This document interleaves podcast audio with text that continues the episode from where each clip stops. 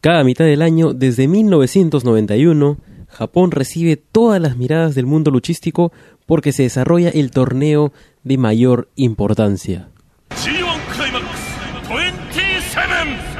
Tercera fecha del G1 Climax 27 y al mismo tiempo segunda fecha para el bloque A. Este evento se desarrolló el viernes 21 de julio en el Korakuen Hall en Tokio. Más o menos tres fechas o cuatro fechas seguidas en el mismo lugar, que como dije anteriormente es un ícono de la lucha libre en Japón. Y los cinco encuentros que tuvimos fueron los siguientes: Hiroshi Tanahashi versus Bad Luck Fale, Togi Makabe versus Tomohiro Ishii, Yuji Nagata versus Hiroki Goto, Kota Ibushi versus Zack Sabre Jr. y Yoshihashi versus Tetsuya Naito. De todos estos encuentros, el imprescindible tiene que ser Kota Ibushi versus Zack Sabre Jr un Dream Match que quedaba como pendiente, ¿no? Del Cruiserweight Classic. Y si bien siempre tengo cierta resistencia a las luchas de Zack Sabre Jr. por, por un tema de, de intensidad, ¿no? De, de selling, eh, aquí fue otra historia por completo, ¿no? Puedo decir que es de las que he visto, y no he visto todas, tengo que admitirlo, de las que he visto es la mejor lucha de Zack Sabre Jr. a la fecha. No voy a decir más, pero definitivamente si solamente tienen tiempo para ver una lucha, al menos de esta fecha, tiene que ser esa. Otro gran encuentro se dio entre Tetsuya Naito y Yoshihashi, donde Yoshihashi todavía sigue con la historia del underdog que tiene que probarse a sí mismo y Tetsuya Naito va como un gran favorito en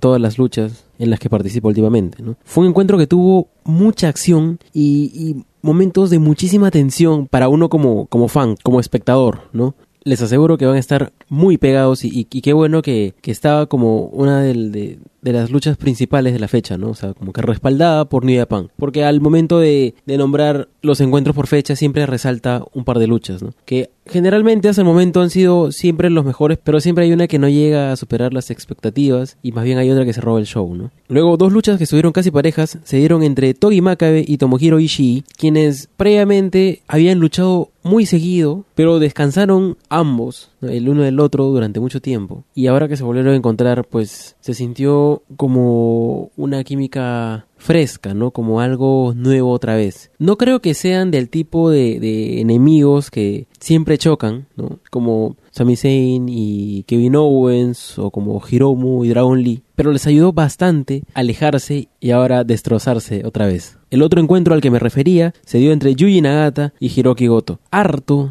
harto, strong style. De hecho, todas las luchas de Yuji Nagata hay que seguirlas porque es su despedida de ese torneo y yo creo que cada una va a significar o va a tener algo especial, ¿no? Por ser la última vez. Finalmente, el encuentro entre Hiroshi Tanahashi y Battlelock Fale, que siempre tiene esta característica Fale de sacarle siempre algo interesante a sus encuentros, sobre todo con Hiroshi Tanahashi y Kazuchika Okada. Quizá no tan bueno como los predecesores, por eso es que está prácticamente al final, pero muy superior que otras luchas que comúnmente uno ve en otras empresas. Entonces con eso se cierra este pequeño recuento. Recuerden que pueden compartir en redes sociales este capítulo como mullet.pro slash G12703 y puedes encontrar todos los capítulos dedicados al G1 Climax, que van a ser un montón, en mullet.pro slash G1 Climax, o sea, G1 Climax. Pasa la voz, anima a la gente a que se enganche a la mejor época y al mejor torneo de lucha libre mundial.